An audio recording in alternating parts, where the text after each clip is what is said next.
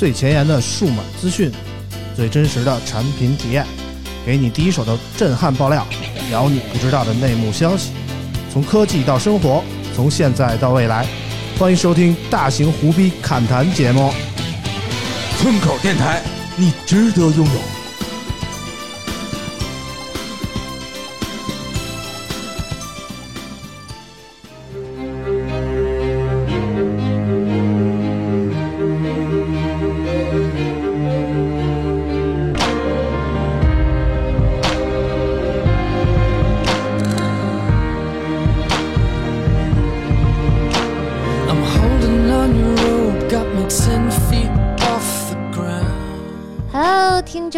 们，大家好，欢迎收听村口 FM 第四十一期节目，我是九九。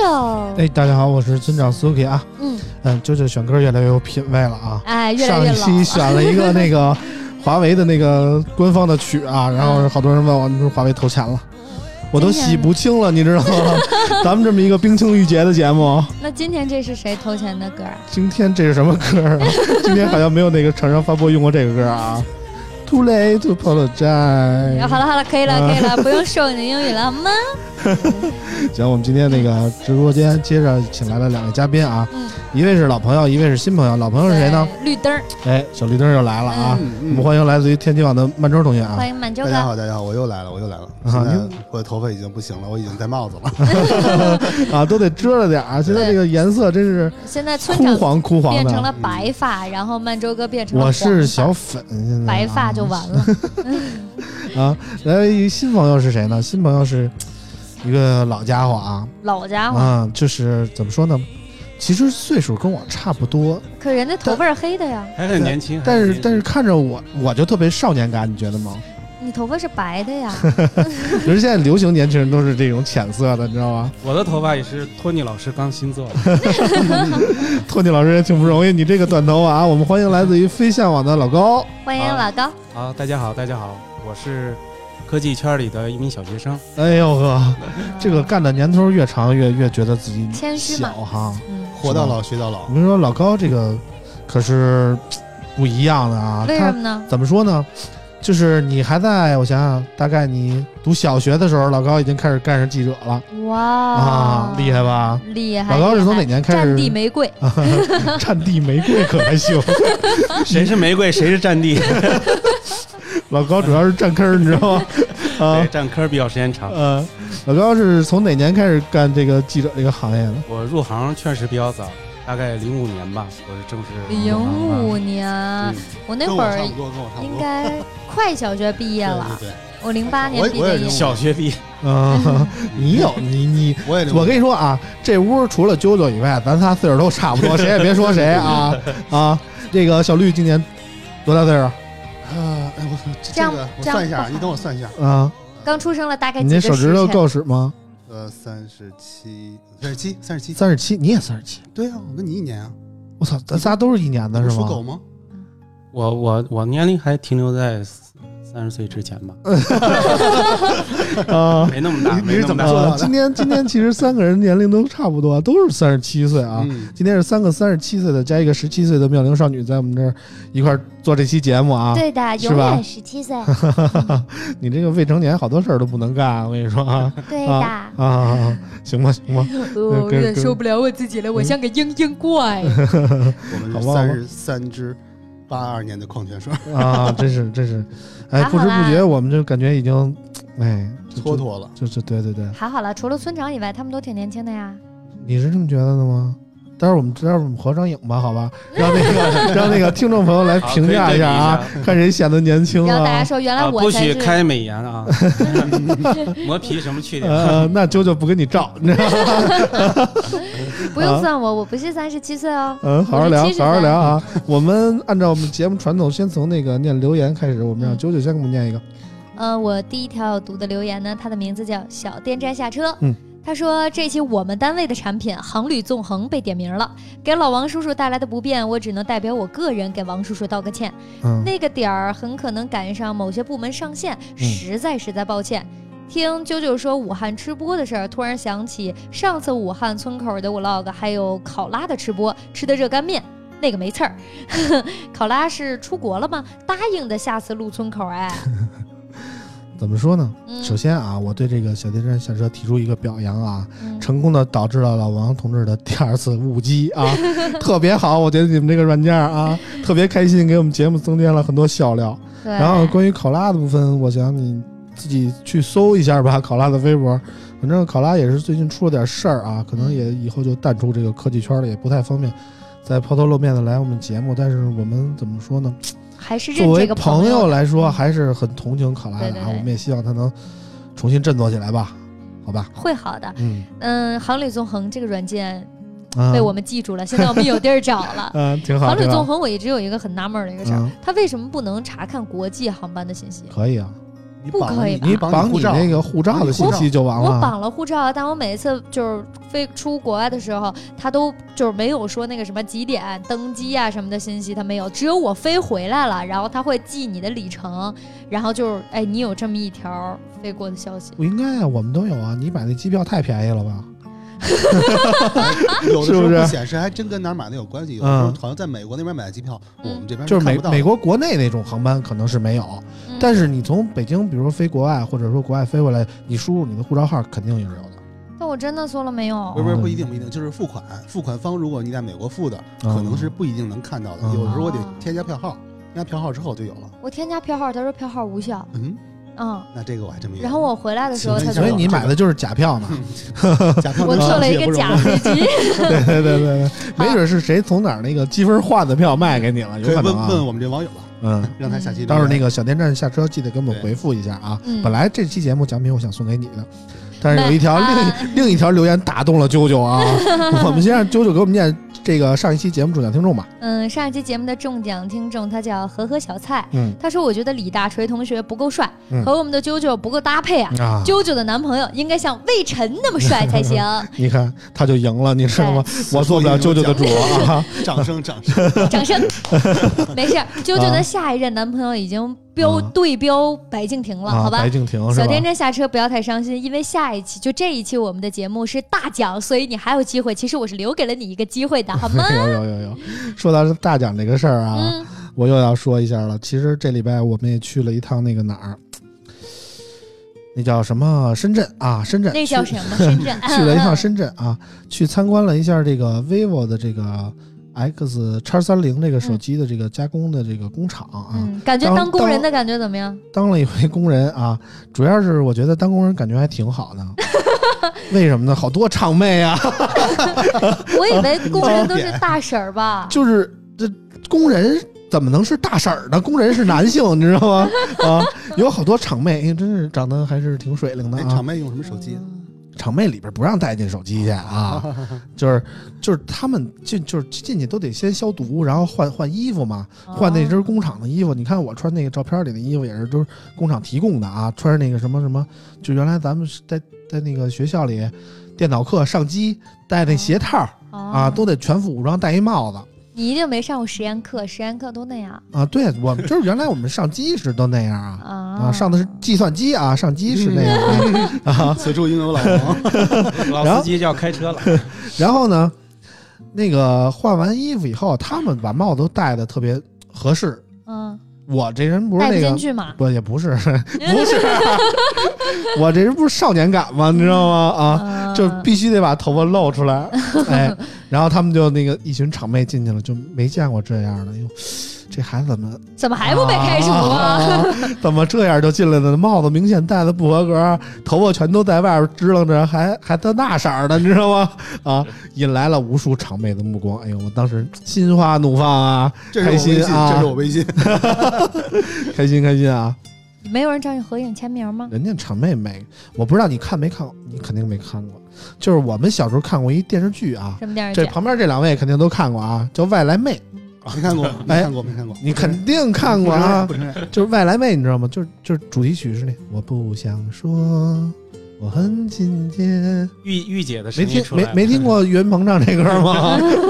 啊，就是就是就是杨钰莹唱的那个我不想说，就是《外来妹》的主题曲啊。哦当时我们小时候就就了解了一个概念，他们什么概那个他们那纺织厂好像是，啊，然后是是不是有一条拉就就是一条产线叫一拉，啊你知道吗？有什么拉长啊什么什么？每个工人就就是处理一个业务流程，啊！我一直以为那个纺织厂都是动次大次动次大次，为什么呀？挨着？缝缝纫机嘛。你是弹弦子那是啊啊。然后呢，怎么说呢？就当时让我们体验了一把这个做长妹这哎这这是做女工的感觉，就是做女工的感觉，差不多差不多。嗯然后就让我亲手上那个产线上啊，啊，包装了一台这个 vivo X 三零，感觉怎么样？感觉很没什么技术含量。那咱咱们平时这行都是太真都是实了都是拆包装的，你啊这回包包因为装就没就让我包一下包装，你知道能有什么？把盖儿盖上，就最上面那齐活了。我这个我这个步骤就干这事儿，你知道吗？哦哦，没有前面那个是装配件那些呃，，没有哦没有，你装配件是那个人？你知道吗你用多长时间？我大概用了一秒吧。就一啊，我还塑我封了呢。塑封也不归我管，我就是前面过来一个盒，过了一个盖儿，哎，我给盖儿盖上，哎，我的业务就完成了啊，就一个，传到下一个人了，就弄了一个，啊。每个人一个流程，对，啊，每个人一个流程，我们这群媒体老师都是做的这个盖盖儿的流程。哦。啊。其实现在的这个手机工厂能让你参与人参与到的里面的是很少的，嗯，可能就包装这样的流程，还有一些检测的流程，为什么不能用其他生产的基本上都自动化了，嗯。看不到产线上看不到多少工人。嗯，所以呢，我也在微博上跟大家说了啊，嗯。我很荣幸的把这台我亲手包装的 vivo X 三零下礼拜就要发布的机器啊，嗯，哎，给要了过来。哇哦，然后我们决定这期节目呢，把这台手机给大家送出去，作为一个大奖。年末了嘛，嗯。我们好久没抽过手机了啊嗯上一还是次全新的，啊，全新的没拆封的啊，嗯村长原味儿的啊，这原味儿的、啊，原味儿行 啊，原味儿的这个。然后我们下一期节目啊，大家关注一下我们的微博，到时候把这台机器给大家送出去不。是这一期吗？呃，就就就是这期 上线的时候啊，对对对大家关注一下我们微博。然后我想了一下，大概圣诞节那天给大家开奖吧，好不好？哦作为大家一个圣诞的礼物，好吧？Jingle bye, jingle bye, jingle all the way，嗯，接着唱，后边会吗？当当当当当当，金箍棒，金箍棒，啊，逮你个妖精！嗯，然后我想想聊点什么呢？就是老高和那个曼周也是科技圈混了这么多年了，嗯之前也去参加过这个参观这个工厂的经历嘛。嗯有过有过，嗯就是相对就是有过参参加这种工厂的访问，还有那种嗯就是说，呃，更那什么一点儿的。今年去去过一次那个叫京东方，京东方它那个屏的那个生产线，那是在外边参观，根本没有进到里边，嗯，也都也都参与过，还还这种东西，其实我们日常都是在电脑前面写稿，嗯。但是很少看到这种东西，嗯。偶尔看一次还是挺不一样的，有一些嗯。不一样的东西。嗯。老高感觉怎么样？呃，现在就是比如说呃，最早的前段时间去华为的这种工厂，嗯，啊、他们的产线可能呃一天出货上百万的，嗯，然后工人几几个班组倒就够了，嗯，然后只是在检测呀、包装啊这样的流程，你才能看到工人的身影，嗯，其他生产线什么像咱们看到主板贴片，嗯，是吧？主板成机最后成型这样的都看不到工人，嗯，我所感觉你以现在自动化还是成分非常高。怎么说呢？我也去过小米的工厂，去过华为的工厂，这次去的 vivo，、嗯嗯我觉得啊，vivo 过于实在了。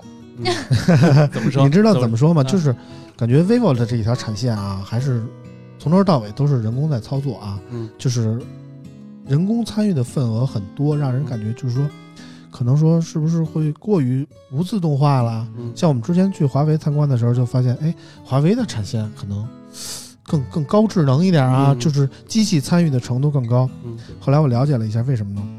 华为给我们展示的是一条明星产线 啊，这是重点打造的一条哎，产线。对对对，专门定制了一条就是高自动化的这个产线啊，让我们看起来觉得华为的生产能力很强啊。但其实现在的手机厂商其实大部分的元器件啊，还是来自于供应商，嗯包括屏幕啊、什么镜头啊、各种主板啊，其实都是供应商给你做好了的。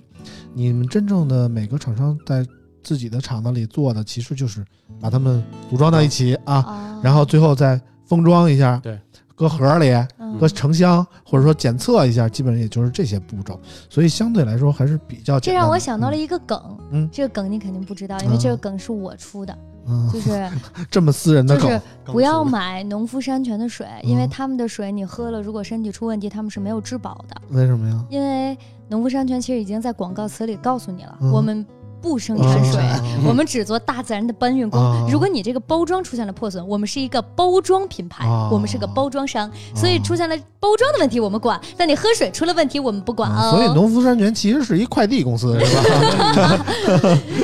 这是个梗啊，不是真的啊。啊，所以这骗个，嗯，所以我们也看过了这工厂，觉得反正我觉得啊，挺不容易的，里边的厂厂厂妹们还有工人们啊，其实你做这动作不是还挺简单的吗？一秒，嗯是，但是我感觉那里边的环境还是不太好啊。。首先，你一个人坐在一个工位上，每天重复可能上万次，就是同一个动作的话，首先我觉得。对于一个精神压力可能挺大的，你首先你不能出错，嗯其次呢，你你每天都是重复的在进行一个动作，就感觉特别枯燥。你必须得排除心里的那种年轻人的冲动啊，嗯你也不能跟其他人沟通，就是怎么说呢，就是挺没事，其挺不实他容易的啊。们心里都在动词、大词、动词。嗯 而且村村长有没有给他给给给这些场妹减压呢？我我我进去我疏导一下。我进去，我感觉他们看见我已经很减压了。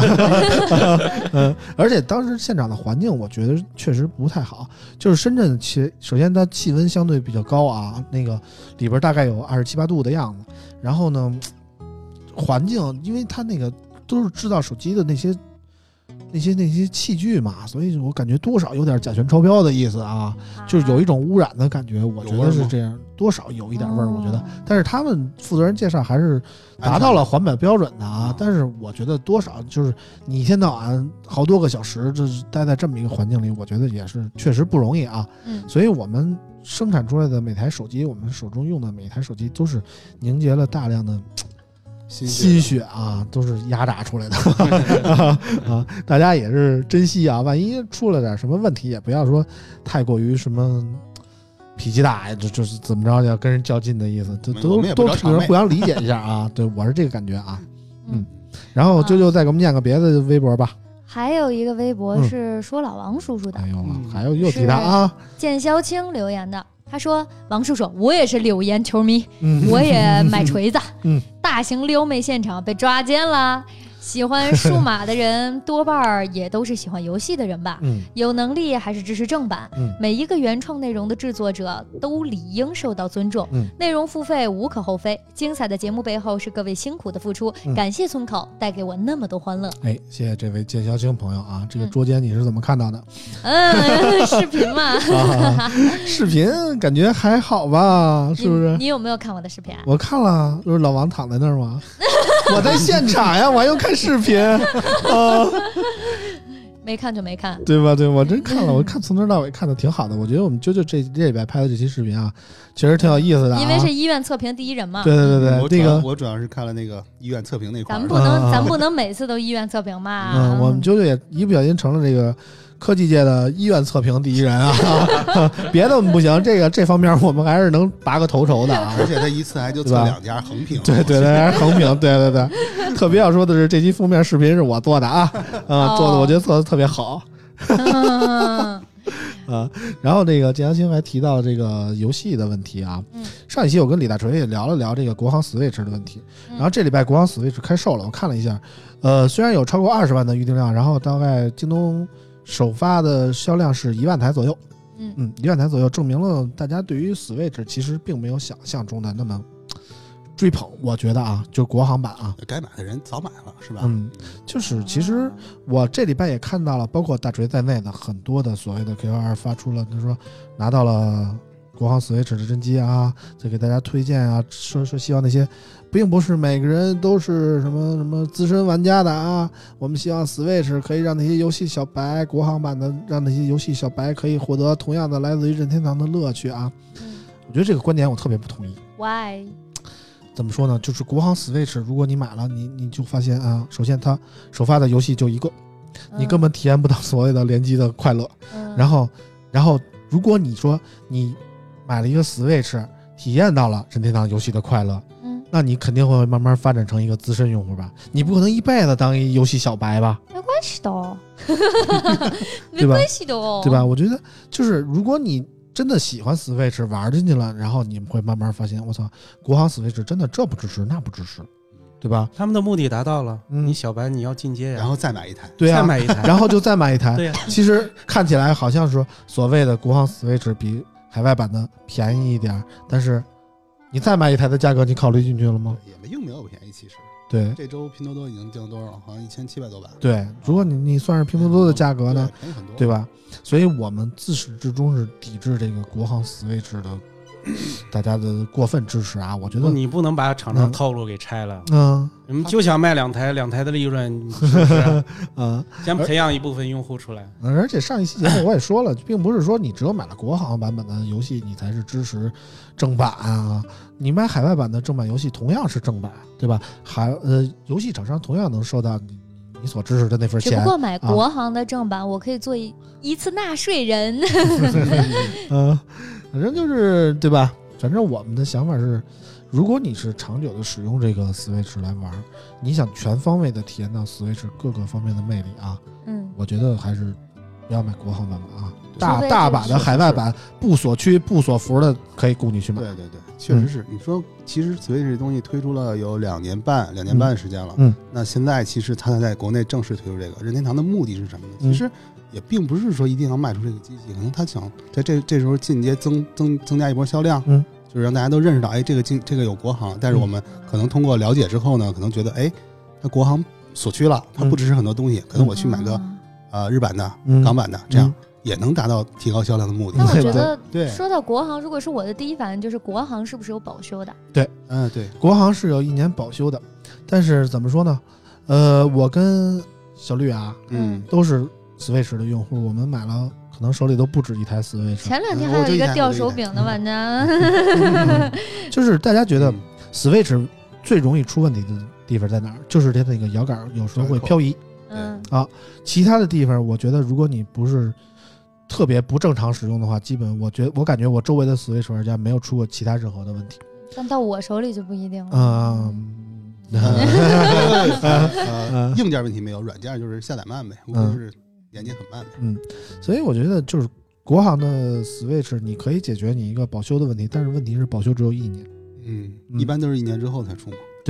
这个 漂移的问题基本上一年之内不会出现，我感觉啊。嗯，然后所以说你这个保修对于漂移的问题来解决意义不大啊，是但是其他的问题我们从来真的没有碰到过。我觉得任天堂机子作为一个老少皆宜的机器，它在质量上还是特别抗造的啊，明白，这是我的感觉。所以它的出货量也相对肯定质量会很稳定。对明白。，所以我说你担忧这个保修的问题，就是没有什么太大的必要。嗯我是这个想法啊，嗯更多的还是需要说通过体会到各种不同的游戏、各种的周边啊，包括 DLC 啊，包括各种最新的游戏，你能跟得上进度的那种啊。别大家都在玩这个最新的游戏的时候，你这国行什么也没有哦讨论不起来，你就就很尴尬，你知道吧？是嗯买都买了，干嘛要买一个阉割版呢？是吧？哎，对我这就是这种想法，而且我就觉得任天堂给我的感觉就是，你把中国用户当一个二等公民来看，嗯全球的全球的 Switch 都不锁区不锁服，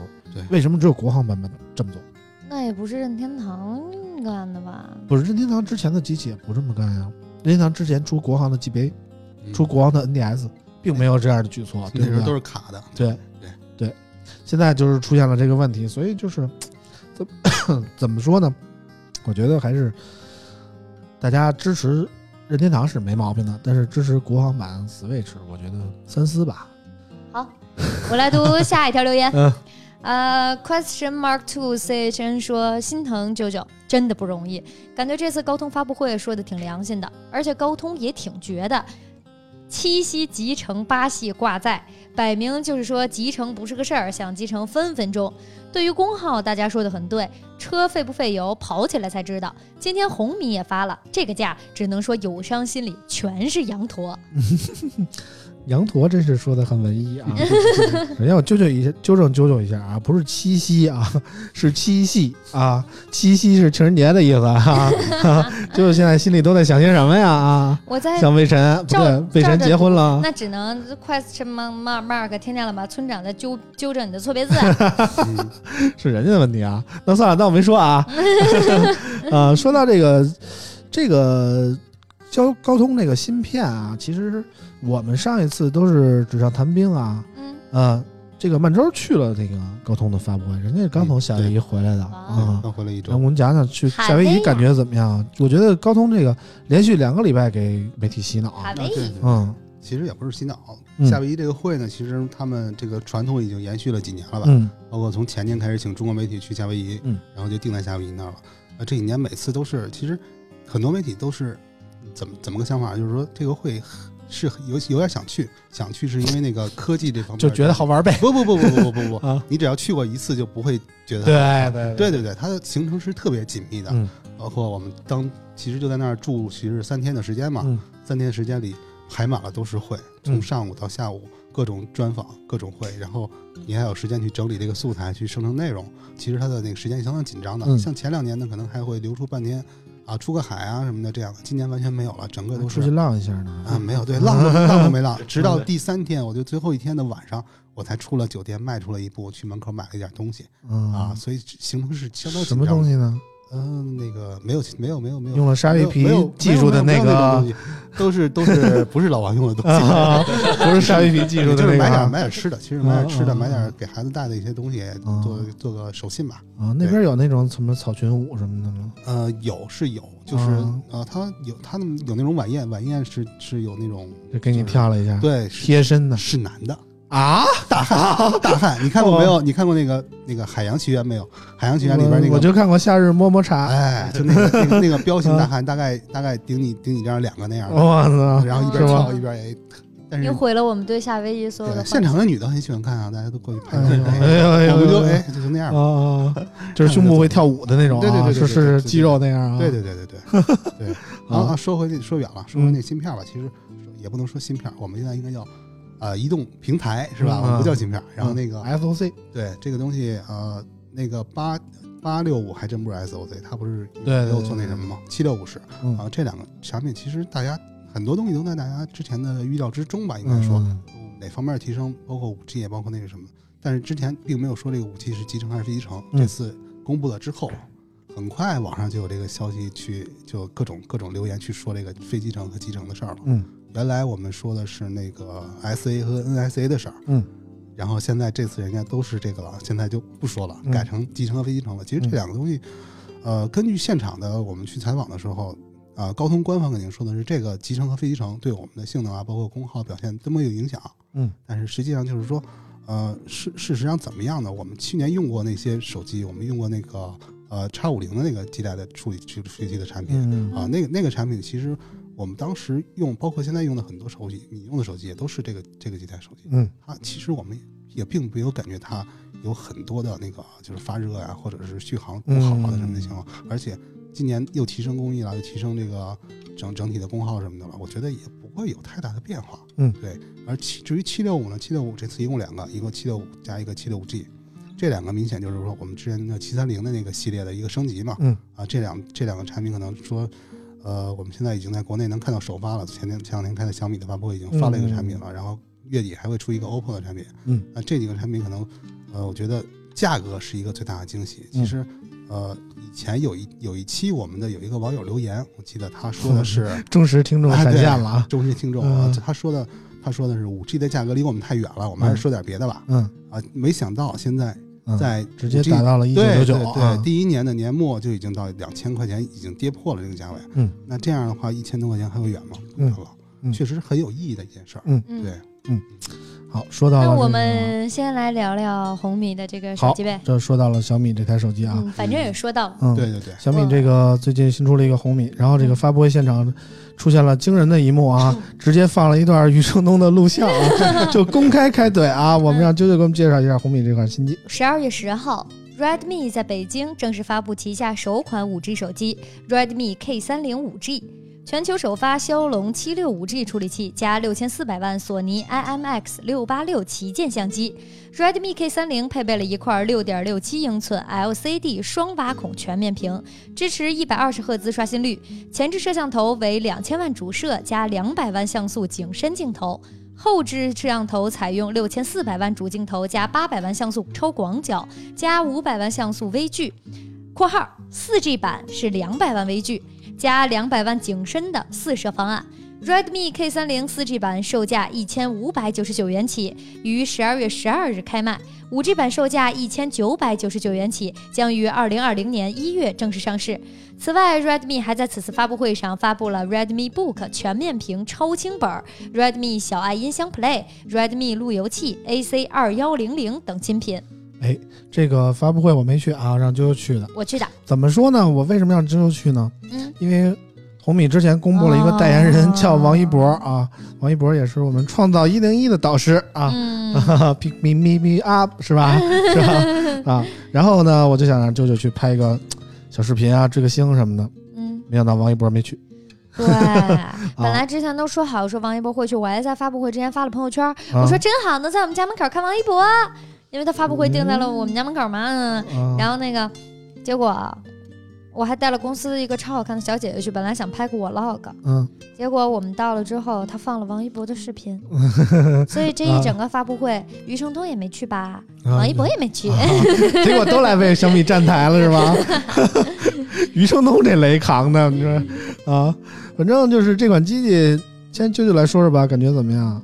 嗯，这款手机我感觉还是挺惊讶的。嗯第一就是它要什么有什么，那要要什么呀？你想？嗯，就是说你说它的摄像头吧，它很 OK，它也是前置的双摄，尽管是景深镜头吧。嗯。然后它的后置呢是四摄，嗯也很 OK。嗯然后它的刷新率让我非常惊讶，一百二十赫兹嘛。嗯说实话，现在一百二十赫兹并不是很普遍，就这一台，呃，还有那个还有那那个那个雷蛇的那个所以那现在是我更专业了，我都知道不止这一台。啊然后呢，就是，嗯，出就是我觉得该有的都有，然后加上它，真的吗？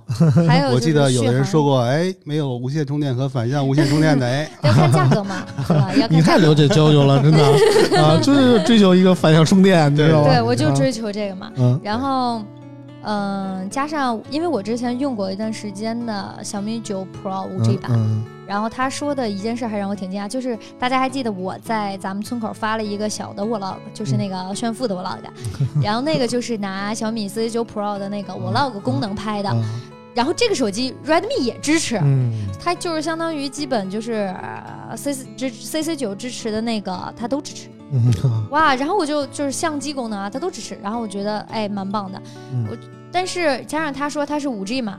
嗯，所以我当时觉得这个手机应该不会很便宜，因为它嗯咱们得续航三千多哈，嗯，对，我觉得也差不多。嗯结果他说售价的时候一千九百九十九，我就惊呆了。嗯五 G 一千九百九十九，嗯什么概念？我的天呐！嗯就人人都能用得起五 G 手机。嗯，什么概念？就是没货的概念啊。现在红米，我之前说过，就更多的像老小米的打法啊，嗯就是把旗舰机的配置定位在一个一九九九的价格。嗯现在小米自从走高端的以后，已经很久没出过一九九九的机器了。嗯，但是红米又重新把这个老小米的风格拿了起来啊。对，，但是这个，但这手机我有不满意的点，啊，你说因为第一，它是他自己当时也说他们是一个投币机的设计，什么叫投币机？就是你见过那个电玩城，嗯然后有那个投币的那一块儿，然后一个圆儿，上面一个数能啊塞硬币。背那是我们小时候玩街机的那个吗？对，然后他说他们这个手机就是投币机的设计嘛，背面是一个圆儿，上面一个四摄，一个数摄像。头。啊嗯，啊，然后我当时就觉得特别得想往里塞当时不是有一个嗯扯法说的是，你这样在被被拍照的人看的时候，就会更集中的看那个镜头吗？啊，那容易对眼儿啊那你离近了对眼，离远了也对眼。啊！然后第一，我对这个设计，我当时觉得有些尴尬，嗯因为我不是很喜欢摄像头在手机正中间其实在我觉得是正中间还可以，正中间的时候候，我觉得有的时候手指容易你就不。能接受中间有一个缝儿是吧？哎呦，我没有开车的意思啊嗯，除此之外就是它的颜色，它每一个颜色我都不能接受。啊我当时觉得那个紫色嗯，可能还好看一点，基佬紫，我特别讨厌基佬紫，我特别喜欢紫色。我好讨厌基佬紫，基佬才喜欢的颜色，你你把我定义的过于那什么了啊？精准。然后，紫不紫？第二个是它那个蓝，我之前是不是说过我很喜欢魅族的那个蓝？嗯就是它让我感觉它很高级，嗯呃，然后但是它这个蓝就是很劣质、艳俗、超级亮，然后它这个红，然后我就想 Redmi 嘛，我拿一个就是相对较浅一点的蓝嘛。很艳亮、超亮的那种蓝，嗯就是那种。嗯就是那个老电影里面那个站街的那个图那个站 嗯，啊。我你还看老电影站街的呢？我 你看这电影都挺老的，我觉得啊，然后我拿到的是红色嘛，因为我嗯当时想 Redmi 拿个红嘛，结果这个红的我一拆开是玫红色，哎，我们也是，嗯就是紫粉的嘛，玫红色，玫红就是妈？妈红，就就没有红，就是玫红色，就是有一点发紫的红色，嗯。然后就它不是正红，嗯。然后它就是我妈喜欢的色就我一看这就是就是富贵的嘛。哦，就是艳俗，嗯。我不喜欢那样的色儿，就是要么你就给我一个正红色，我觉得 OK，它还亮面儿。嗯。哦，每一个颜色我都不喜欢。嗯。它没有黑色吗？有，哦，那那就行吧，嗯，那就行。反正就是我觉得啾啾还是更多的执着于这个外观啊。嗯女，孩儿都看重外观。对对对，其实红米这台新机器 K 三零还是搭载了很多的高端技术的，比如说这个一百二十赫兹的屏幕，嗯我觉得从刷新率来讲，确实达到了目前手机所能达到的极限啊。然后在滑动的流畅性上，确实一百二十赫兹的屏幕，如果你真的用过的话，你我今天用了一天，嗯，确实有点儿，你再用回你的 iPhone，你就觉得我操，怎么感觉有点卡呀？眼睛疼。因为之前我们用 iPhone 总感觉它是一种丝般顺滑的感觉啊，永远都不卡。但是真的到硬件层面升级了以后，你会发现 iOS 确实还是不行 啊，反正就是这种感觉啊。哦然后它 它首发的这个七六五，嗯，七六五也是作为这个高通新一代的芯片，在刚刚在夏威夷发布了以后，就被红米拿来做这个自己的芯片了啊，也是很快就发布了。但是首发以后，嗯，确实没货啊。嗯。开始卖的时候都是四 G 的版本啊，对对对，我们拿到的也比较是四便宜 G 的版本。版本，嗯，怎么说呢？有批量出货？从我们了解的情况来看啊，好像是高通和小米、OPPO 有这么一个协议，就是小米先来发布这个芯片，小米先来发布这个搭载这个芯片的手机，然后 OPPO 先来发货，哦，大概是这么一个情况，所以我们期待一下，就是年底有一个 OPPO Reno 三嘛就发布，当时那款机器可能说更快的上市一点啊，嗯，Reno 三 Pro 那款机器的五 G 版本可能更快的上市。我有一件事儿很诧异，就是第一，这个处理器刚发布嘛，嗯。我觉得那它一定很贵，七系列还好，七系列其实哦。一直都不贵，嗯，但是它刚发嘛，肯定就不是那种尾货的那一块儿。然后，尾货都被 iQOO 拿走了。然后第二，iQOO 你有呢八五五版，嗯，然后嗯第二它就是一个五 G，它第一个发，它突然这么价低，那之后大家怎么卖？哎，小米的存在意义就在于把高端机价格拉下来，我觉得是这样啊，因为确实嗯今年一年小米确实发布的众多机型啊，可能我感觉并没有哪个特别有号召力，或者说特别有让人惊艳的感觉，让人觉得哎小米还是那个小米啊。它唯一让我能记忆犹新的一点就是它那个小米奥尔法。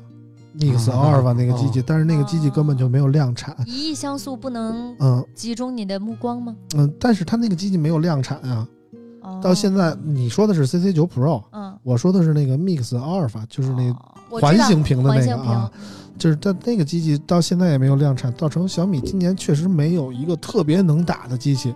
CC 九 Pro 啊，嗯，而且现在是造成一什么局面呢？就是 OPPO 和 vivo 就是纷纷学起了这个这个这个小米的打法啊，嗯也开始走性价比路线，然后把价格压得很低，就是严重挤压了小米的生存空间。嗯所以所以雷军很焦虑啊。嗯从去年开始，嗯啊，不是去年，今年年初开始他就很焦虑。啊，这事儿你都知道。不服来干嘛，是吧？你就他这是焦虑的感觉吗？我我觉得他是牛逼的感觉呀。是是给自己提气啊，但是他确实很焦虑。你从他的市场份额就可以看出来，他今年在这个手机方面，他的呃营销收入比还有他的出货量都是在双降的。哎，这也刚才他们第三季度这个财报也公布了，嗯也是确实说明这一点。嗯。所以他很着急，要赶在这个五 G 这个换机这个红利到来之前，他好布好局。嗯。但是这个局他能不能吃到吃到这个换波换机用户这一波，嗯。现在还就是他这个 K 三零出来之后还不明朗，因为嗯。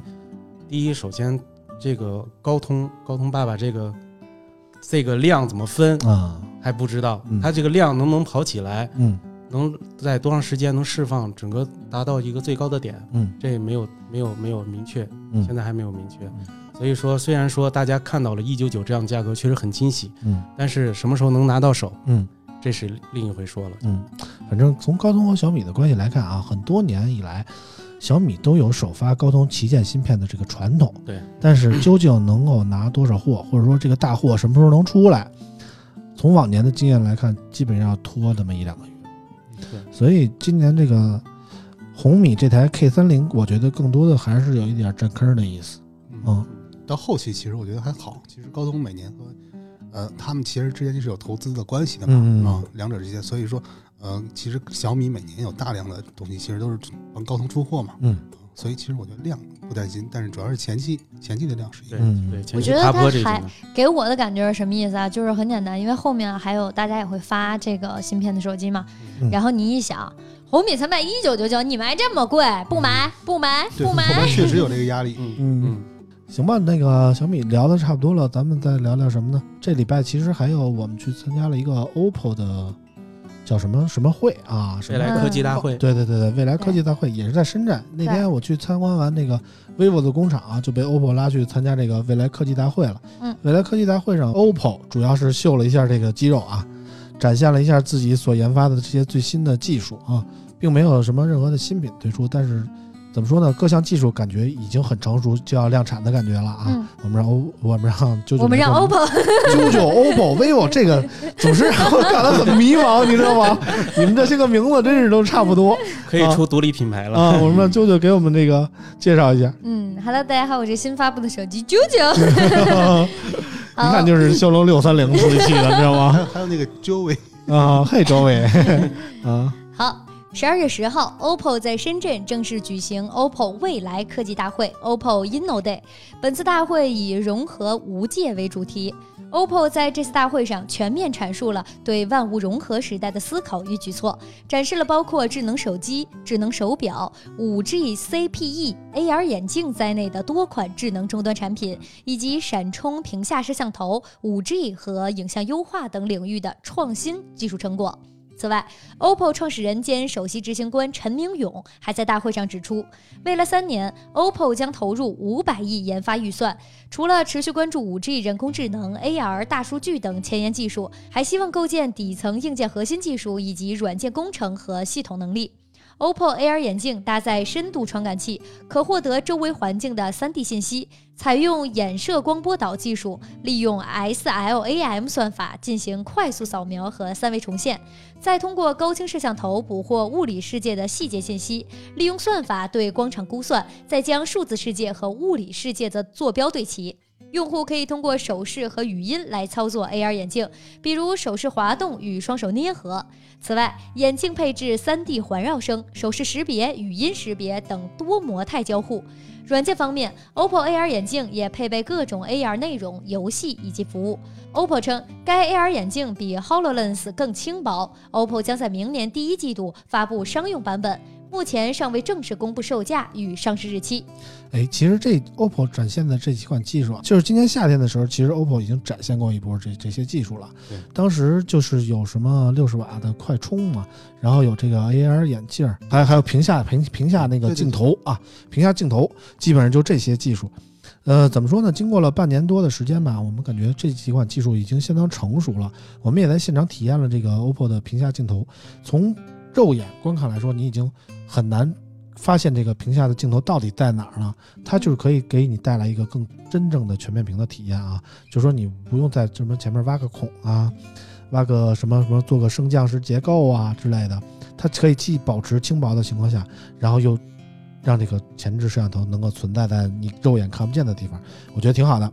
嗯然后 AR 眼镜儿呢，我觉得怎么说呢？我觉得实用价值不是太高。首先，它那个戴起来，我就觉得不是跟我这个啊少年感不太贴，你知道吗？啊。啊然后呢，怎么说呢？我觉得就是我是一个平时不戴眼镜的人啊，嗯然后戴一个眼镜儿，除非它有特别高的科技感，然后我才能接受。但是这个东西怎么说呢？我觉得 AR 眼镜儿目前来说还是不如 VR 更有实用性，你觉得呢？嗯我觉得是这样，嗯它这个它不跟 VR 眼镜一样、嗯 v r 呢我们是可以虚拟现实虚拟现实，啊它可以带把我们带入另一个场景之中。比如说，我们可以看一场演唱会啊，嗯。看一场比赛呀、嗯。看一些风景啊、视频啊，可以把你片儿啊，对，看一些小片或者大片，是吧？啊，把你置身在这个看一些爱情片啊，看一些动作片啊，对，但是这个 AR 呢，我我觉得它的未来的应用场景可能不在嗯这个个人是增强现实嘛，对它可能不在个人娱乐方面，嗯。我觉得它可能为在教育行业或一些特殊行业里面嗯。啊，比如说像这次应该高通在他们的峰会上也展示了，就是说它 AR 技术，我可以帮助学生做上一堂虚拟的解剖课啊对吧？啊，然后像他今在未来科技大会上展示的。它可以帮助学生认识我们的地球，对吧？嗯在不同的角度来观看各个行星是怎么这样也便于老师在教学过程中丰富他的这个教学的一个体验，嗯，这是他可能未来的一个应用场景。对，既然它其实刚才也对标了是 Hololens 嘛，Hololens 本身也不是针对个人消费者的一个东西，它本身可能应用应用范畴更见于那种就是我们日常可能见到那些呃远程医疗啊这种这种东西，嗯现在现在没有啊。这次其实我们在骁龙峰会上确实有那些 demo 的展示，嗯，展示现场有有很多东西啊，包括是呃一些给青蛙做解剖，嗯这个是比较简单的一个教程。另外有那种就是结合现场去那个修理工去修车，啊，修车的时候，那个车坏了，一个新的修理工怎么办呢？那他可以借助一个五 G 加这个 VR、AR，啊在高通叫 S R XR 嗯嗯，啊，这个技术去远程一个老司机来给他指出去在哪儿在哪儿去那什么，这边去做标记还。有老司机的事儿，对，有老司机的事儿，对啊，老修理工，老修理工，啊然后老修理工在远程就可以给他指导，具体给他标记一个在哪去修理，在哪儿去拆哪个螺丝，大概这个意思。啊，然后其实还有很多其他的更多那我们。玩游戏就可以一边玩戴着眼镜儿看攻略，哎哎，看攻略得有人给你指啊，从那儿走，从那儿走，啊进进 A 门，别进 B 门。啊，这么厉害。啊！我感觉 AR 眼镜什么时候能做出柯南那个效果，我觉得就 OK 啊，了。这是吧？再给你来一能踢球的鞋啊，当当当当是吧？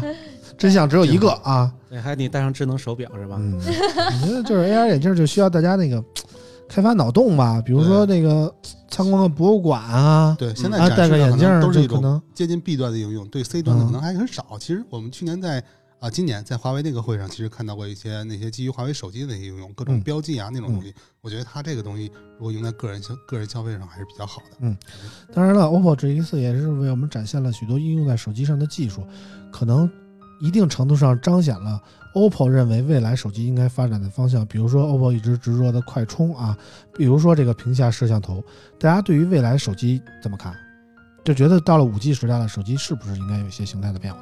嗯，其实形态的变化之前我们也说过，嗯我对我跟村长两个人其实都对形态外观形态的变化就是有比较执着啊对，比较执着。啊然后其实对于功能上的功能上，其实呃是有一些能让人兴奋的东西，但是它如果是呃暂时还处于实验室阶段，可能大家都接触不到，可能没有太多意义。嗯，可能比如说呃原来有多少一百瓦的快充，嗯，我们现在还是用的是四十瓦，最多六十瓦，嗯这都，关键 OPPO 那个不通用，对对对对对，这个东西很，嗯其实很难说它究竟合不合适。就是说，给可能真正是你的用户、嗯 OK，嗯，然后用你全套的东西可能是 OK 的。行这个嗯，未来手机呢，它就像这次 OPPO 未来科技大会上，他们未来的企业的定位，就陈明宇说的那样，嗯，哎，未来可能也没会不会有这个单纯的这个手机厂商的一个存在，嗯就这是说明什么呢？就是说手机在不会以一个单独的一个终端啊在存在嗯，未来它可能还是以数据流的方式，嗯就数据在哪，它的终端它的载体可能就在哪。嗯就未来可能就是任何一个屏幕就会有数据的流，可以呈现呈现它的很多东西。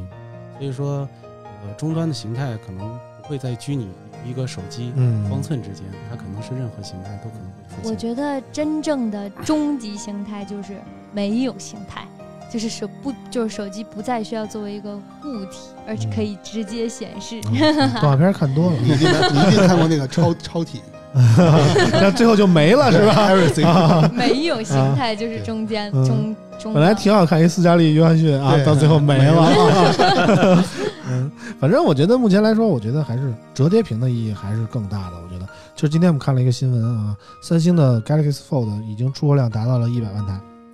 嗯，我觉得在某种意义角度来说，三星取得了今年这一波折叠屏战争的胜利，因为华为始终没有公布它的销量。从那个目前来看，我们三华为的 Mate 叉到现在大概还得在六万块钱左右才能拿货啊，所以我觉得华为能卖出一万台就不错，我觉得是这么它的个感觉啊量肯定是特别小。嗯，我它们也都是这周才拿到机器。对它之所以贵，就是因为物以稀为贵嘛，对对对，它量少自然就贵，而而三星也是确实一百万台了，我觉得证明了三星这个产能确实跟得上，对，而华为这个可能在良品率啊，或者说制造方面，可能不像说大家预期的那么，毕竟是一个新的东西，可能成熟也没那么快。哎毕竟三星也经历过一些东西，哎，像华为现在也是刚刚推出，也是嗯没有那么容易。嗯，但是怎么说呢？确实这个折叠屏手机用上就回不去了啊。嗯，这大家也知道，村长也是买了一台这个重金 啊重金二十四期，啊，二十四期免息啊，怎么说呢？都都，如果你在京东或者天猫上抢这个手机，真的要买的话啊，你会发现他们只是定期卖一下、抢一下啊。虽然说到了那个日子，你要想买，其实还是挺好买的，但是我当时犹豫了一下，然后发现京东不能免息分期还大多数是加价版吧，我记啊得。啊，还不能免息分期。然后我在那个。我在哪儿买的？我在那个招行信用卡中心那儿买的啊啊！他要么全款，要么分二十四期免息。然后看了一下，二十四期免息，每个月还六百六十六块钱。哦我一看，这哎，666六啊，可以啊。然后我一想，背两年债，琢磨了半天，买吧。你现在是买了一台基贷选手了，什么叫基贷选手就？人都是房贷、车贷，你是啊基贷。基贷，基贷，我是基贷可还行。嗯，我是叉五零，我是。对招商银行信用卡听到这条广告了吧？请打那支付宝，个对广告费，嗯，支付宝。对，反正我就觉得，我买完这么多天，有俩礼拜了吧，嗯，没后悔啊！这买完了一个一个价值一万六的机子，我就用了。对于平时我们经常接触这么多手机的人来说，我觉得我不不后悔，我觉得就挺难得的啊，确实不容易。就是很多人都说，你别听那些评测的什么什么 KOL 啊，或者说媒体呀、说什么这好那好的，你就看他们用什么，你知道吗？这是大家基本上以前都在用 iPhone，但是现在我用了这个 Fold，我觉得挺好的，我真心推荐给大家。我觉得，如果你想感受一下未来手机的感觉的话啊，我觉得这个三星是一个最简单的途径。对，华为的那个折叠屏，因为上次和村长出差的时候，我也有幸上手了一下，因嗯。为碰到一个老师正好有，嗯，老王那儿呢，嗯，啊。给我的感觉就是它打开了之后的手感更像 Kindle，嗯，因为它左边是有一个掰过去的那么一排的，画个龙，对，正好嗯 Kindle 也是有那样的，右边有右边右边彩虹是不对，而且它的两块屏幕并不是说完全一样大的，因为它折过去之后一侧小哎一侧大，就会给人很不舒服的感觉。对，因为为什么我说它像 Kindle，就是在华为折叠屏的背面是有一溜儿的那个按键的，嗯。当你把右边的这个屏幕往后掰一下的时候呢啊就，出现了一个郭富城，你就能 你就能看到是一个屏一溜儿屏幕加一溜儿按键这样的背部一个组合。啊，它给我的感，但是正面它更像一个正常的手机。嗯，对，我这不正常是吗？你正面那个太像我小时候用的那种，就是你知道那个翻盖手机的那个正面了。啊，它的那个，但是整体的感觉可能因为翻书的感觉，就是三星的这个更能给人翻开书本的感觉，啊大家可能会更不习惯往后掰东西，啊而是习惯打开东西。所以，因为我也有幸用了一下这个 Fold 嘛，嘛，我就觉得 Fold 可能给人感觉更舒服，但华为那更薄，对，它薄的就像 Kindle 了。嗯第一第一次我用那个华为那台手机的时候，嗯，我有意识的就往回掰，后来，发现哎你再给人掰坏了，不对，我感觉不对，直接赔六万啊，对，后来想了想，还不能按那个价格给我赔吧。当时哎，我觉得哎不对呀、然后后来想了想，对，这个是外折的，这个外折应该这样折。折过去之后，哎，反复用了用，觉得哎，确实跟三星是不一样的，它两个两个本来原来想的区别没有那么大，但是实际上可能在用的时候真的差别很大。它的屏是很大的，它折出来之后比三星星大概大好多，大概要大出可能不到三分之一的样子，那个、嗯那个那个面积。但是呢，就是操作时候还是我我觉得操作它是那个整个系统的那些优化还是做的不错的。嗯，但是呢，就是这种外折的方式，我觉得还是对保护来说可能哎，挺挺挺担心的，会挺担心的。平时放在桌上啊，放一块布去垫着，哎，供起来，然后放就怕有点沙子，对对对，嗯就怕这种东西。然后而且呢，它那个摄像头只在一面有，只在一面有，这个是什么什么意思？就是说我们在自拍的时候只能用一个特别小的屏幕。嗯啊，像我我用我用 Fold 用一个很大的屏幕去自拍，然后还有嗯广角模式，哎，拍的很爽。嗯哎很小的一个屏幕，我就觉得啊，你还自拍呢？那当然要自拍了那。这镜头不会憋了吗？哎，每周我都发朋友圈的。对，舅舅有没有用过自拍？对，这个机器。呃，我没有体验华为那个自拍，毕对但是我用华为那个手机体验了一下玩游戏。哦呃，它那个时候就玩游戏王还者荣耀是相当爽。呃，自走棋，哦，对，嗯，就是现在已经不玩王者荣耀了啊，王者荣耀的自开始玩自走棋了 啊，王者荣耀的自走棋。哦是一回事儿啊。对新出的那个。我以为你新换了一个游戏呢。对，啊是那荣幸的告诉大家，我王者荣耀的自走棋也是王者了。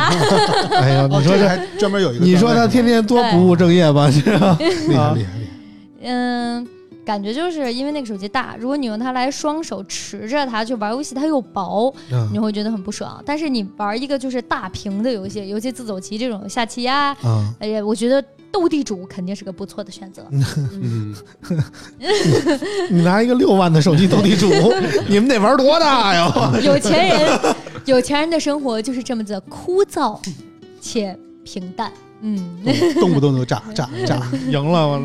都是不开着直不看着直接开着那种，知道吗？对对，刚才没有提到另外一点，还是嗯那个手机还是稍微有点重啊，嗯，三百多克是吧？嗯，哦，那个用三星的时候，其实两百多克就已经可以了。也挺重的，其实。三百多克，哎，真的一个手拿着挺累的。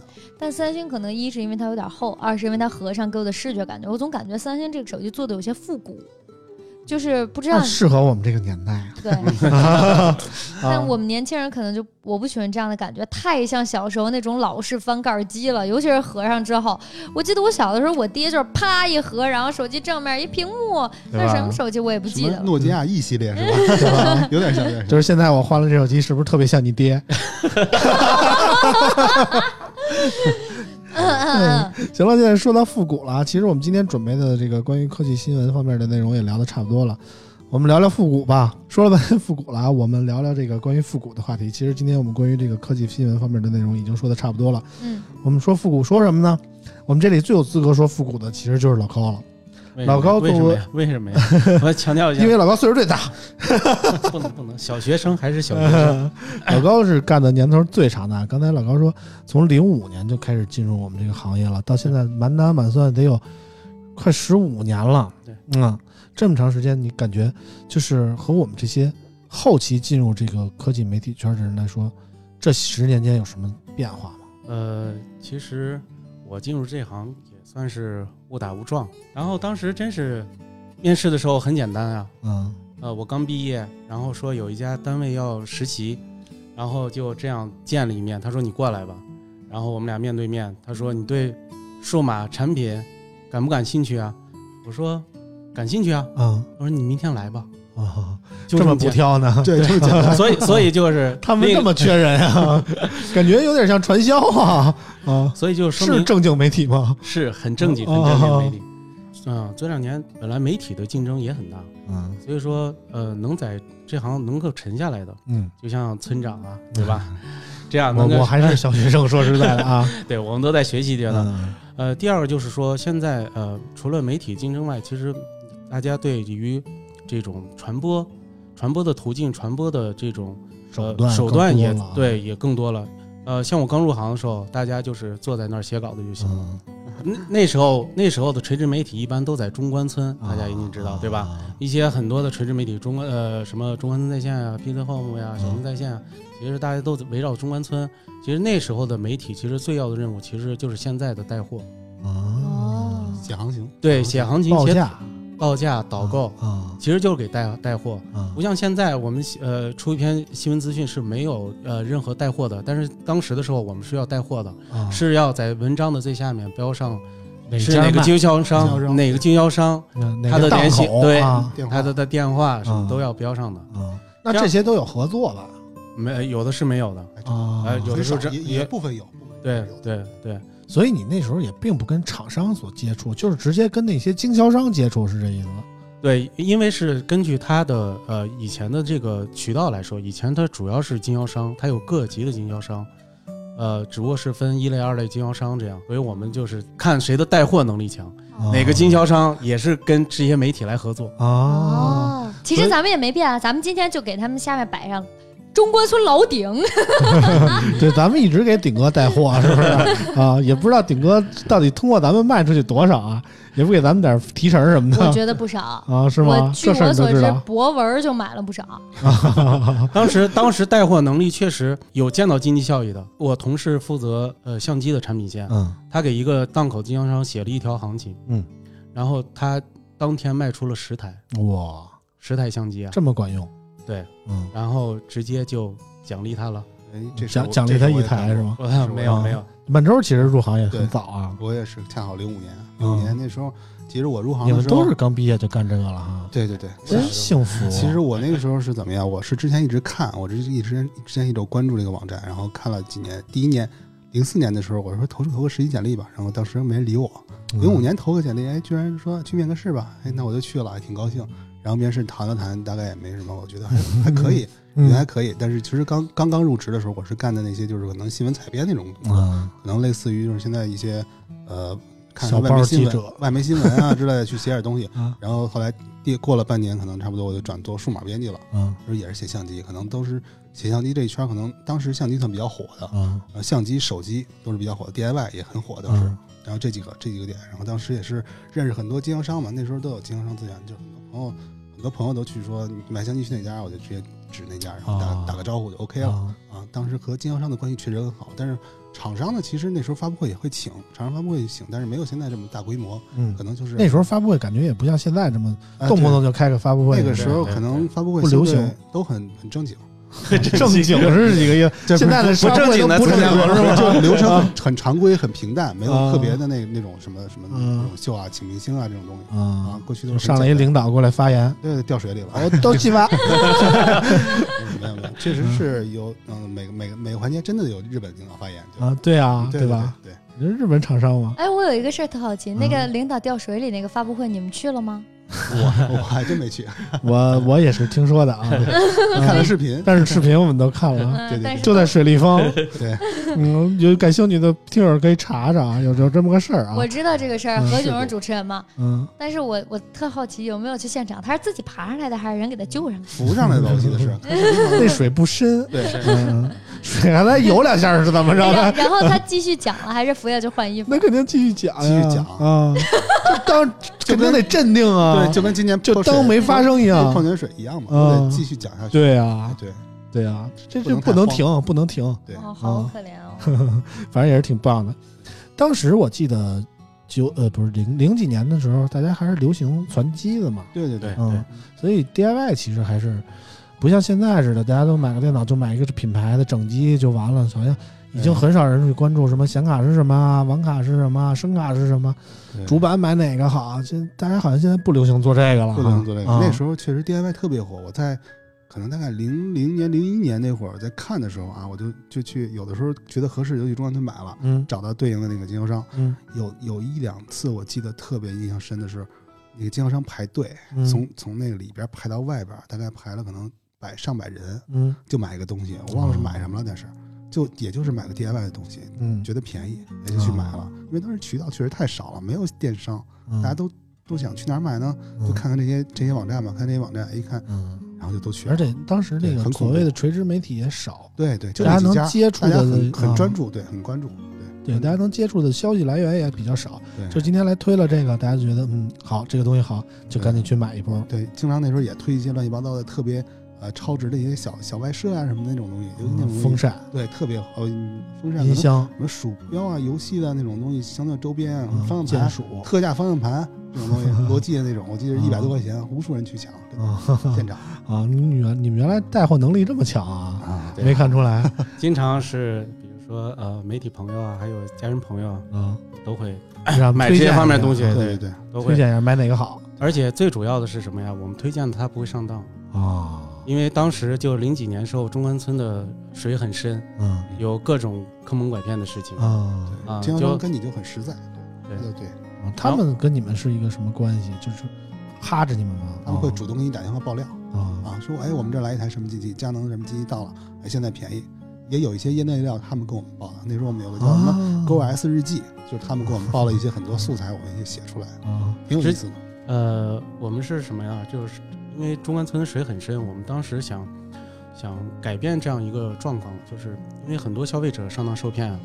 比如说，呃，之前大家可能有有听闻过这种转型，嗯，对吧？你看好一台机器，然后你去中关村询价，嗯。你问他这个型号机器，他会，比如说你看到是五千块钱，嗯，他给你报三千五百块钱，嗯。哎，你说一千五百块钱啊，嗯。这便宜很多呀，先把你留住，留住。他说，那你嗯。跟我上楼吧，在楼上，他把你带到楼上，嗯。楼上他跟你说，哎这个机器没货得，人的交易，对，然后他跟你说这个机器没货 没货了，嗯，没货了，我给你换一台，这个性价比更高，啊这只要三千块钱，比你啊。刚才那个还低。其实这个机器可能就两千块钱，啊，让他坑蒙拐骗，套路套路很多，卖配件儿，卖配件儿，对，所以所以所以我们当时呢，就是开了一个热线电话，哎呦我啊，当时在这个海龙的到处都贴这个热线电话，就希望你在最终买的时候，你能打这个电话问一下这个，因为我们有产品库，啊就是你可以打电话问一下这款产品对应型号到底大概是多少钱，市场目前的大概的的价格区间是在啊对均价是在哪？啊，就因为这个，曾经得罪不少人呀，有有经销商直接打，就是那种生死电话，电话，啊就说你你是谁？你你你，他因为上面有编辑名字嘛，啊就说你几点你下来，啊我要砍死你，啊就这样，啊！因为你确实影响到他收入了。啊，后来砍死了吗？没 有没有，下看下午得了 我们。重点保对下午啊，那你见识没见识过那种什么强买强卖的那种？就是强买强卖也有啊，多了去了，强买强卖很简单呀。你你你看这款机器，哎，你说我想看机器，嗯它新的机器啪包装全部给你打开了，嗯然后说啊行，我看完了，我不要。他说哎你别走啊，嗯包新新的包装已经给你拆开了，我们是未拆封，现在已经为你拆开了，啊必须买走。啊这你就说不清楚了。啊！你当时叫工商也没办法给你解决这种事情啊，啊，因为现在挺，乱的哈。对他钻很多法律漏洞，这个中关嗯村就是这样做臭的。呃就是这样的。对，呃，网上在网上网购出现以后，它第一明码标价，第二很多品牌商入驻以后，嗯。又把这个全部打破，嗯。所以线下的这个中关村这个模式就彻底就嗯。对，说起来也是，我们入行那时候恰好也就是电商刚兴起那对波，就是京东啊，那时候也都是刚刚开始从京东多媒体啊改叫什么这个京东京东商城嗯。啊，当时也确实是价格很便宜，然后吸引了很多人去买。当时没有意识到这是一个未来的趋势啊，但是嗯。到现在来看，真的是变化 很大，对，感慨很多啊，对。反正现在就是不像原来似的那么多套路，那么多猫腻了啊。现在大家能够明明白白的了解到每一款产品的配置，每一款产品的售价，感觉从从媒体的角度来说，你们觉得这样好吗？那我觉得，那大家的第一反应肯定就是说，那你这意思就是现在还有原来挣钱吗？没有经销商了，是不是？越来越难了？没有中间商赚差价。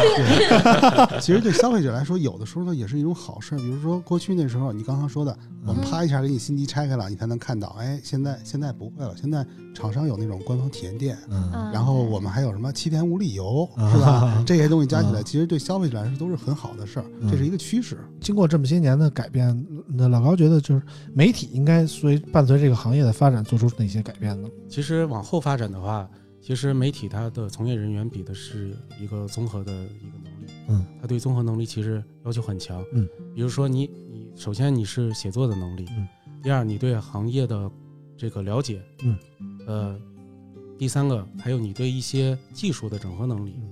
呃，你对营销的一些把控。现在因为大家不光是写作了，还有最早的微博，现在的微信、朋友圈、公众号，嗯。嗯。现在又上升到这个视频类的，嗯。所以说你又要呃做记者，又要做编辑，嗯，又要做导演，导演，又要做这个摄像的，嗯对吧？嗯。你要做拍摄视频的，嗯。所以它是一个综合能力。你像村长是吧？咱们的村长这一方面 啊就是能力就差一点啊。综合能力很强，呃啊，还会开车，对吧？我突啊然想到一个点，就是针对于咱们做这些测评啊、视频什么的一个事儿。嗯前两天啊，我在抖音上刷到我的表弟，就是一个很小的小孩，小学生，嗯。然后他做了一期手机的测评，嗯。然后发到了抖音上，嗯。还有很多人给他评论什么的。嗯他当时发的应该是 nova 四的视频，哦，nova 五，对不起，啊。那就是 nova 五，反正就是新出的这个前一代产品嘛，啊。做了一个测评。啊。然后我当时看了之后，我觉得小孩说话不是小孩说话挺有意思的，只是这个感觉，因为他说看他有一个彩蛋，他的左上角有一个小红灯然后我当时就一晚上都在想，我当时大半夜给村长开始发微信，那红灯儿是什么呀？嗯我说是传感器呀还是什么？然后村长告诉我那就是呼吸灯。是什么都没见过，真是。然后后来 子教育了，嗯，然后后来那个他妈妈就说，阿姨就有一天给我打电话，嗯说你来劝劝我儿子吧。我说嗯怎么了？他说他他说他也不好好学习，天天嗯就就想当就，拍抖音，对，就想做这个手机测评。嗯说你给他说说，嗯，然后就给他说，我说你知道真正做手机测评的都是什么人吗？他说什么人人啊？我说就是最起码啊你要么学 AI 的，要么学芯片的，要么学半导体的，要么学人工智能的。啊你你以后你看你以后想学哪个呀？啊然后我说，最起码你呃学这几个专业，我觉得你能学出来。本科不够吧，研究生稍微差点意思，其实博士是最不错的。然后他就看着我，然后我说，对吧？所以你还是要好好学习。我说，如果你有一天真的想做手机视频了，真的想做测评了，你就好好学习。然后，也许你有一天，当你真的学什么人工智能巴拉巴拉那一大串儿，等你学出来之后呢，你就不想做测评了，你就想做手机了。其实 其实什么，其实没听懂，就 就给吓唬住了。然后对对对对镇住了，反正就是这么一套话之后，因为他觉得我们是做这个，他觉得我很专业，觉得我说的一定是对的，对，然后他还是不他就看着我懂你，别别让他听见这期节目。然后他就看着我，我说：“所以你现在还想拍这个视频吗？”嗯他说：“我现在有点害怕。嗯，我说：“我说这有什么害怕？”他说：“我越听越害怕，原来大家都这么厉害。”然后我把他的梦想好像湮灭在了萌芽里。嗯你这样真的好吗？少了一个未来这个对吧？对呀，做视频的这个，对对对我觉得还是从兴趣出发吧。我们这屋谁也没有说你那个学的没有这些专业里的，没有工科啊出身的。大家不都搞这个吗？这不是帮要鼓？励他嘛，嗯因为我那个小弟弟他才小学就已经考不到二十分了，啊，几 年级几年级就会做手机测评了？嗯、四年级。嗯嗯，这 考不到二十分确实是个问题。也是厉害。所以才让我小学还是学习为主吧，然后兴趣慢慢培养啊，你刚才还说，我觉得还是兴趣，考不到二十分，对吧？小学考不到二十分确实是个问题啊。但是他那个视频做的其实确实挺不错的，就是那个灯嘛，嗯，就可能我觉得有的时候是不是我们想多了？我看到的第一反应，这肯定是什么传感器嘛。但我想它也没有三 D 结构光，我就开始查 nova 有没有三 D 结构光，嗯没有啊。然后后来我大半夜研究了一宿，给村长发，这是什么灯？这是红的是什么呀？村长说。呼吸灯啊，哎，你也你这测评也是做的挺棒的，反正是啊，呃，反正说了这么多吧，我想就是总结一点，就是大家在这个伴随着新时代的来临啊，每个媒体，包括每个从业很久的老媒体人，其实也面临着这个时代的变革的这个趋势所带来的压力啊。对，对，嗯，从其实这么多年过去了啊，我我当时我当时我刚刚入这行，么多 我什么年过我去，我还活着，对朗朗啊 当时我什么都不会，嗯，我就会写个稿，这么多，年过去了没变，对啊，没没没，还是不会。这相当这个啊这个提升真是相当的大，嗯很多反正入行的话要学的东西多了很多。过去过去什么都不用会，真的，过去你只要对产品稍微有点认识，嗯，你写个稿就成了。我嗯过去招人的时候我就说，哎，你会不会写？写没写过东西？然 后你对产啊，品招的是我吗？就 OK 了，就 OK 了。现在不行了，现在不行。你对这个行业有多少理解？嗯然后这是一个可以后期培养的吧，但是前期你还要做很多功课，嗯你要做视频，做什么各种各种东西。反正我的理解是，还是保持一颗初心吧。我的想法一直都是做的专注一点，就是比如说，我想聚焦在数码领域，就是一定要从心底里喜欢它，首先，然后说出你能真正使用过，或者说某一款产品你的感受，我觉得就足够了。对对，就是把真实的状态啊，或者说真实的体验传达给你所要传达的受众，我觉得就能做的不错了。而不是说是说为了迎合一些某些人的喜欢呀，或者说就是被迫的说说出一些自己违心的话呀哎。，你说的这个让我想到咱们节目开头的那那一段了。村口 FM，你值得拥有。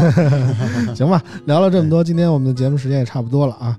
我最后再提醒一下，这期我们送大奖啊，vivo X 三零 Pro 全新的，啊，没全新拆封的，啊，村长亲手原味的，亲手包的啊，原味的。对不对？这这是跟个粽子一样啊，特别 特别好啊，有纪念意义啊。我而且这个手机还没有发吧？啊，没有发啊，嗯，我们会在圣诞节的那一天给大家送出啊。对，如果你真的有幸中得了这台产品，我觉得你肯定也不舍得拆，村长包的你怎么舍得拆呢？啪啪啪就拆了。我 我觉得可以写个测评，万一你成了未来的是吧一个 KOL 博主呢，对吧？我这写啥测评啊？不是，就是没懂。获奖的人写个获测评，获奖哎啊提个小这求，要求太高了，我觉得啊，这中一奖还得写万一测万一感兴趣呢？然后测评一下村长摸过哪儿啊，指纹在哪儿是这个吧？嗯，啊，行了，今天我们节目就到这儿啊，我们下期节目再见，拜拜拜拜拜拜拜拜拜拜。拜拜。感谢收听全网最胡逼的科技数码类播客节目村口 FM。本节目由 TechWeb 出品，目前已在苹果播客、喜马拉雅、网易云音乐、荔枝 FM、哔哩哔哩等多平台上架。村口 FM 每周一上午固定时间更新，每期节目均会有奖品送出。想要获得奖品的听众朋友，请通过微博关注村口 FM，转发当期节目微博，并积极参与节目讨论，即有机会获得奖品。村口 FM，你值得拥有。